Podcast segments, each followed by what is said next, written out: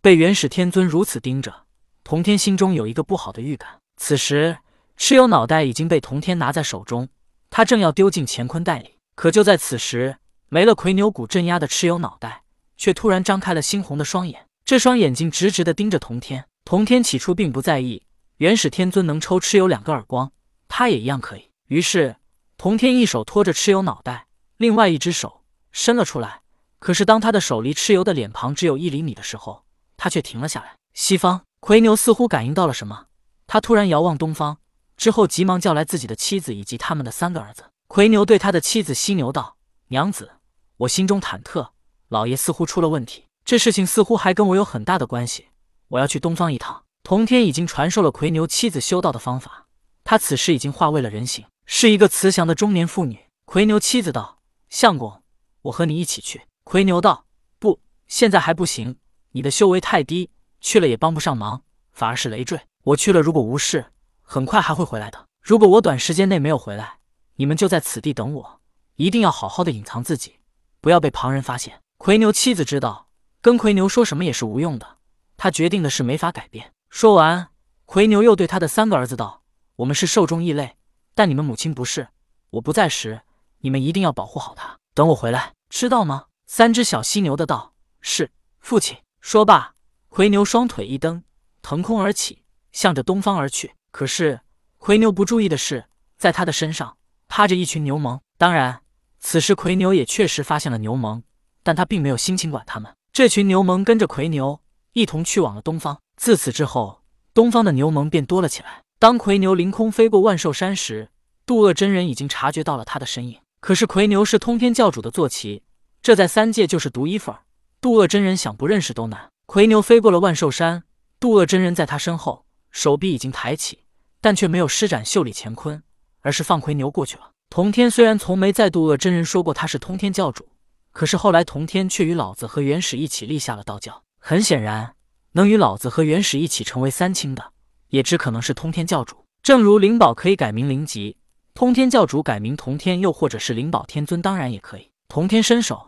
可是，当他的手离蚩尤的脸庞还有一厘米之时，他却停了下来。童天望着蚩尤的眼睛，在这双眸中，他仿佛看到了滔天的恨意。蚩尤恨，通天教主也恨，被通天教主执念所影响的童天也恨。渐渐的，童天的眼睛变成了红色。一旁的元始天尊看到童天的举动，他笑了。果然如此，他当日在玉虚宫被我用改命笔改名，虽然平时影响不到，但如今蚩尤可是与通天有因果牵扯的。既然他是通天的恶师，这些因果自然需要他来偿还。蚩尤影响不到元始天尊，但是他与同天因果牵扯，再加上元始天尊改了同天的命，导致同天被他通红的双眼与杀气影响，同天的眼睛变得通红，他的周身似乎也涌上了一股杀气。他心中恨，恨的想要毁灭世界。当日通天教主未完成的重开世界，他想要完成。同天不知道自己为何会如此，他知道自己并没有如此想法。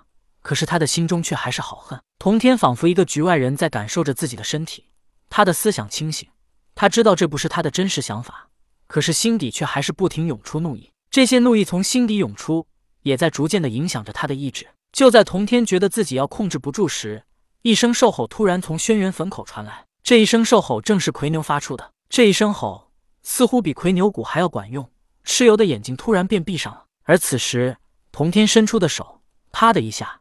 才刚刚打到蚩尤的脸上，瞬间，童天恢复了清明。他急忙将蚩尤脑袋收进了乾坤袋里。蚩尤身上的杀气确实太重，一个脑袋就如此强大。如果整个身体合二为一，这样的杀气，谁还能抵挡？童天作为圣人，都差点迷失在这汹涌的杀气中。虽然是因为童天被改命笔改了命，还与蚩尤有因果，可是蚩尤脑袋能影响到一个圣人，这也足以证明他的杀气很重。此时。童天也知道了元始天尊当时为何笑得那么意味深长，也知道他为何要拿蚩尤脑袋与自己手中的魁牛骨交换。没了魁牛骨，元始天尊知道童天无法抵挡蚩尤的杀气。本来按照他的想法，童天被蚩尤脑袋影响，想要大开杀戒，然后他再出手阻拦童天夺回蚩尤脑袋，这就又做了一次正义的化身，一次阻拦神农放出蚩尤，一次阻拦童天大开杀戒。